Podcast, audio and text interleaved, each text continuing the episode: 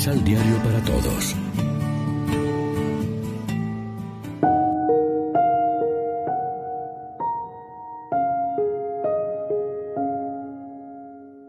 Primera lectura.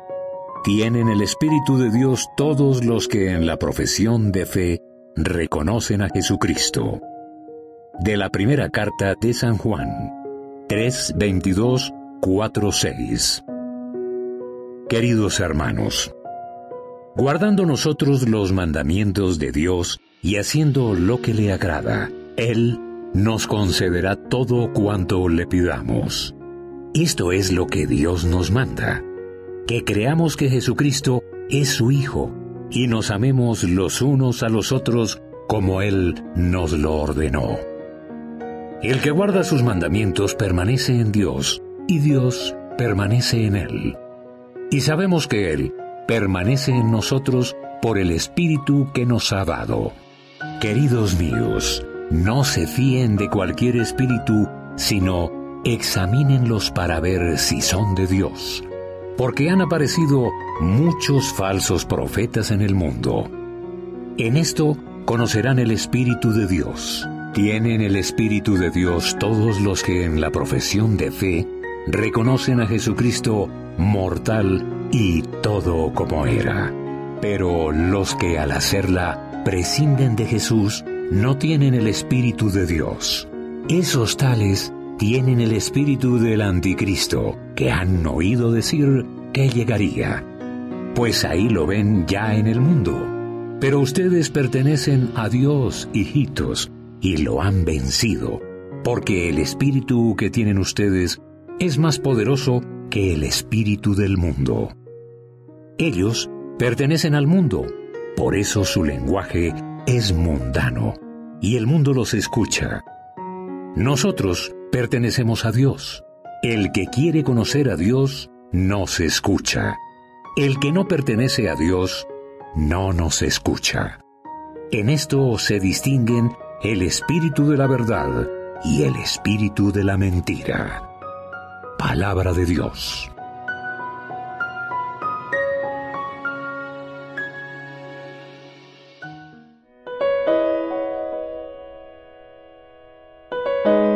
Salmo responsorial. Del Salmo 2. Tú eres el Hijo de Dios, tú eres el Rey de Israel. Tú eres el Hijo de Dios, tú eres el Rey de Israel.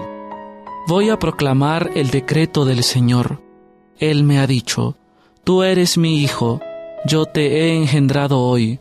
Pídemelo, te daré en herencia las naciones, en posesión los confines de la tierra. Tú eres el Hijo de Dios, tú eres el Rey de Israel.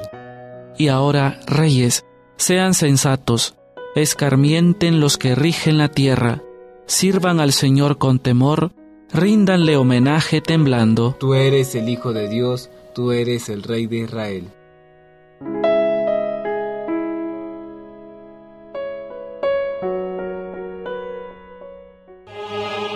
Proclamación del Santo Evangelio de nuestro Señor Jesucristo, según San Mateo.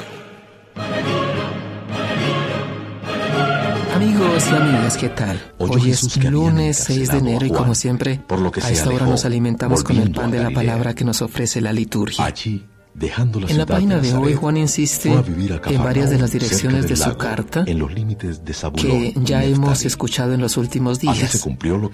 Ante todo, la doble dirección del mandamiento de Dios, la fe y el amor, la recta doctrina y la práctica del amor fraterno. Creer en Cristo Jesús y amarnos los unos a los otros. Quien guarda esos mandamientos permanece en Dios y Dios en él y podrá orar confiadamente porque será escuchado.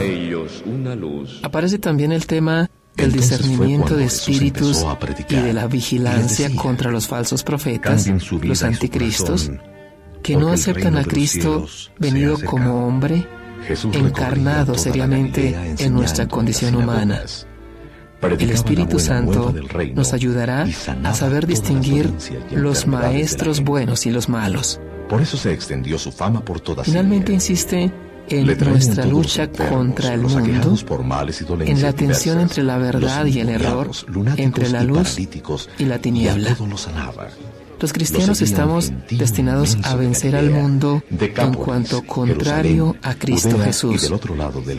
Y como Dios es más fuerte que el anticristo, nuestra victoria está asegurada si nos apoyamos en Él. Jesús inicia su ministerio mesiánico en Cafarnaún, el que ha sido revelado a los magos con una intención universalista, en efecto empieza a actuar como Mesías en una población de Galilea muy cercana a los paganos. Desde el principio de su predicación se empiezan a cumplir los anuncios proféticos que tantas veces oímos durante el Adviento. El pueblo que habitaba en las tinieblas vio una luz grande. Jesús anuncia la cercanía del reino de los cielos, los tiempos mesiánicos que Dios preparaba a su pueblo y a toda la humanidad. Algunos dan mayor importancia a la ortodoxia de la doctrina, por ejemplo, sobre la persona de Cristo. Otros a la ortopraxis de la caridad fraterna. La carta de Juan nos ha dicho claramente que los dos mandamientos van unidos y son inseparables. Por una parte debemos discernir las muchas voces que escuchamos, guiados por el Espíritu de Dios, sabiéndonos defender de la seducción de otros espíritus que pueden obedecer al egoísmo, la facilidad o el materialismo ambiente. Por otra parte, debemos fortalecer en nuestra vida la actitud de caridad fraterna.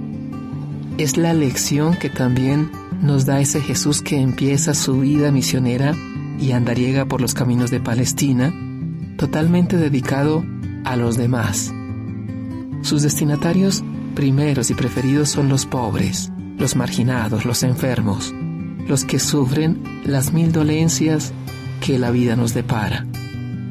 Reflexionemos. ¿Qué podemos hacer para cambiar nuestra actitud pasiva ante la propuesta del Evangelio? Oremos juntos. Señor, venimos ante ti con nuestras dolencias y enfermedades Queremos que tú nos cures y ante la cercanía de tu amor y tu acción ofrecer nuestros corazones contritos. Amén. María, Reina de los Apóstoles, ruega por nosotros.